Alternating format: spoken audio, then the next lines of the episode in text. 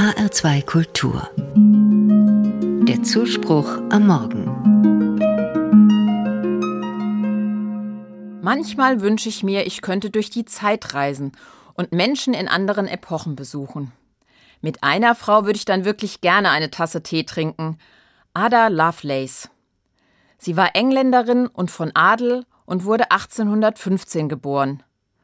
Schon als Kind war sie wohl unfassbar wissbegierig und an Technik interessiert.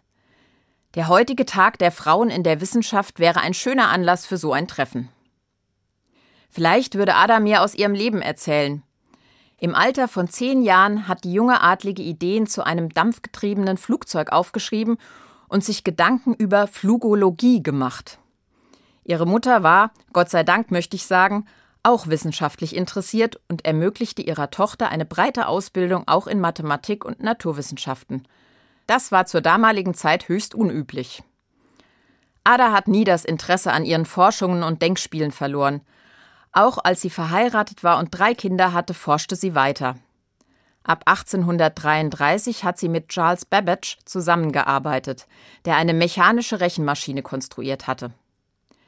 Ich würde diese faszinierende Frau gerne kennenlernen, die sich über so viele Dinge Gedanken machte. Ich stelle mir vor, im 19. Jahrhundert war es für eine Frau nicht wirklich einfach, sich für mehr als Haushalt, Kinder und vielleicht noch Musik oder Literatur zu interessieren. Ada hatte Glück. Ihr Mann hat sie verstanden und auch unterstützt, indem er für sie wissenschaftliche Artikel in der Bibliothek abschrieb. Ada hatte damals als Frau nämlich keinen Zutritt zu wissenschaftlichen Bibliotheken. Mit Charles Babbage hatte sie einen Mentor gefunden, dessen Erfindung einer mechanischen Rechenmaschine nur sehr wenige Menschen verstanden. Und Ada dachte sogar noch weiter.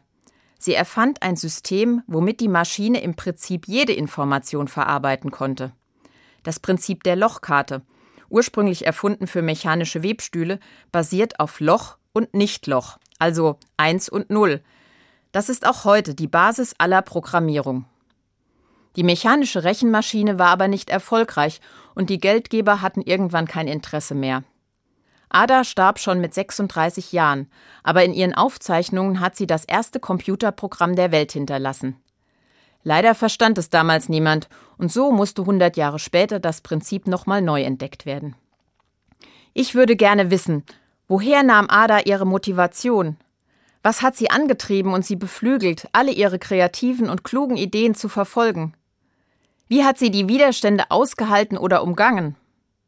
Ich bewundere Menschen, denen das gelingt, gegen alle Widerstände ihre Talente zu pflegen und ihre Begabungen einzusetzen. Und ich bin dankbar, dass es solche Menschen gibt, denn ohne sie wäre die Welt ärmer. Ich habe nicht rausgefunden, wie das Leben von Adas Tochter verlief. Ich wünsche jedenfalls allen Frauen in der Wissenschaft die Freude am Forschen und die Unbeirrbarkeit von Ada Lovelace, ich wünsche Ihnen Mut, Ihre Begabung zu leben und das Glück, Mentoren und Unterstützer zu finden, die Sie beflügeln.